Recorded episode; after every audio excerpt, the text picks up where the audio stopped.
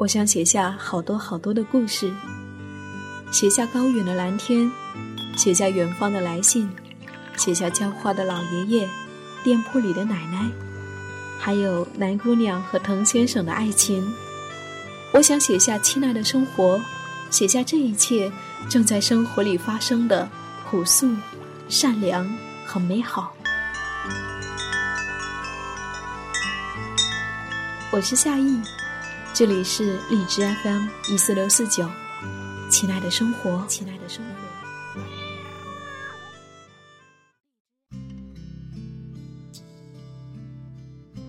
如果你愿意，生活就选方。嗨，你好，我是夏意，夏天的夏，回的意，很高兴又和你在一起。在我们的生命当中，总会经历这样或者那样的事情。你感到失意的时候，请相信，所有的失去都会得到补偿，最终他会以另一种方式归来。那今天要分享到的这篇文字呢，是来自一位小耳朵连青他的投稿。非常感谢这位小耳朵用心的分享。那么接下来和你分享他写下的这篇文章。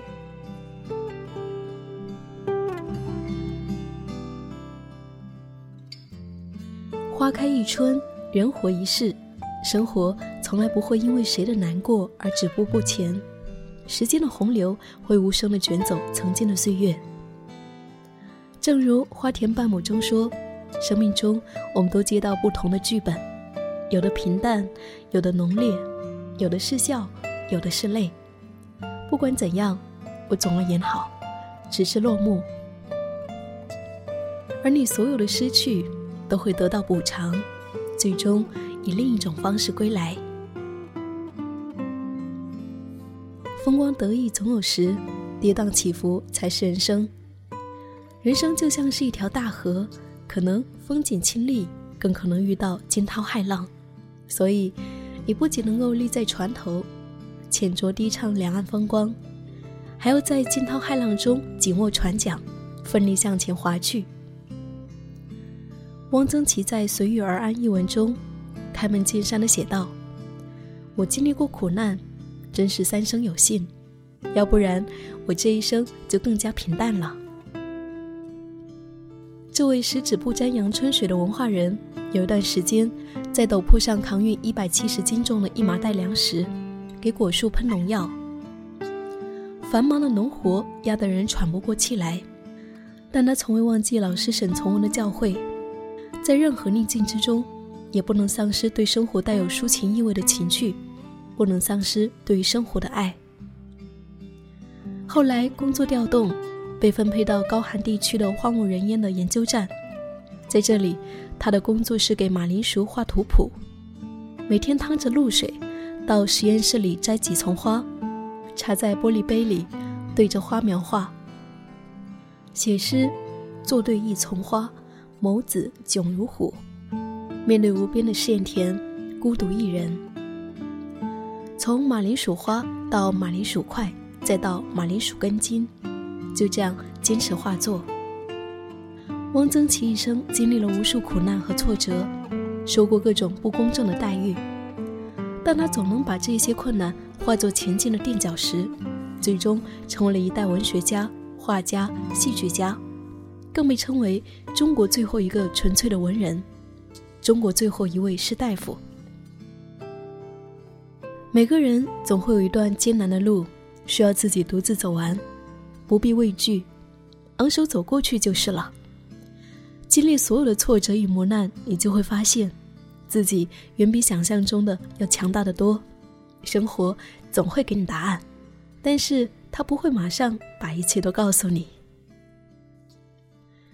有一个旅行者，在一条大河旁看到了一个老婆婆，正在为渡水而发愁。已经精疲力竭的她，用尽了浑身的力气，帮婆婆渡过了河。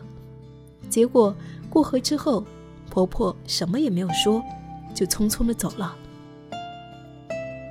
旅行者很懊恼，他觉得似乎很不值得耗尽力气去帮助婆婆，因为他连谢谢两个字都没有得到。哪知道，几个小时以后，就在他累得寸步难行的时候，一个年轻人追上了他。年轻人说：“谢谢你帮助了我的祖母，祖母嘱咐我带一些东西来，说你用得着。”说完，年轻人拿出了干粮，并把胯下的马也送给了他。有的时候，回报不一定在付出后立即出现，只要你肯等一等。生活的美好，总会在你不经意的时候盛装莅临。山有峰顶，海有彼岸，漫漫长途终有回响。不必急着要生活给予你所有的答案，有的时候你要拿出耐心等等。传说从前的企鹅是会飞的，但是有一只母企鹅因为翅膀太短，无论怎么样都飞不起来。后来大批企鹅都飞走了，只有一只公企鹅决定留下来陪着它。为了找吃的，他们努力学会了游泳。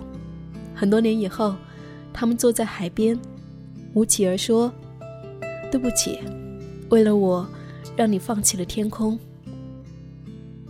公企鹅微笑着看着他，说：“没有关系，有了你，我才收获了海洋。所以呀，你看，在这个世界上，从来都不存在真正的失去。”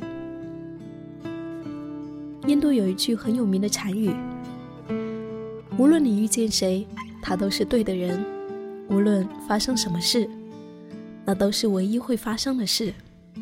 不管事情开始于哪个时刻，都是对的时刻。已经结束的，就已经结束了。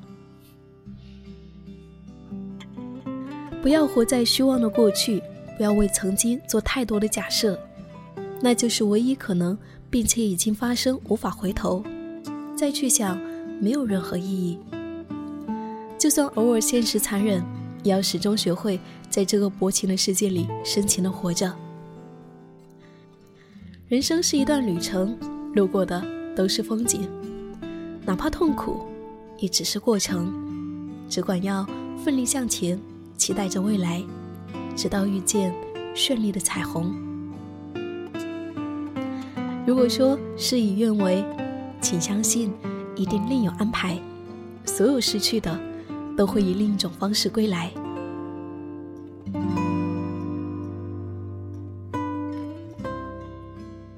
非常感谢连青和我们分享的这些故事，也欢迎你给我投稿，可以在微信公众号搜索 “nj 夏意”，大写的 “nj”，夏天的夏，回的意，就可以找到我了。那么最后这一首歌来自于莫西子诗，《不要怕》，送给连青，送给你，我们下一期见。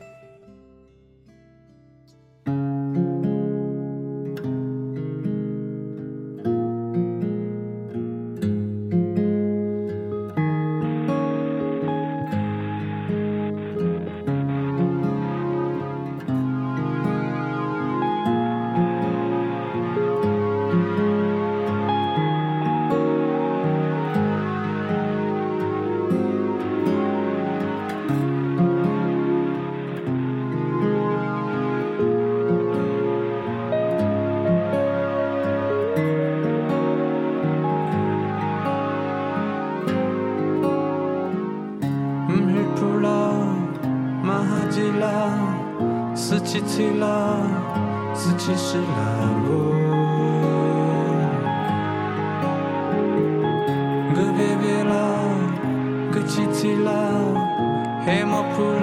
个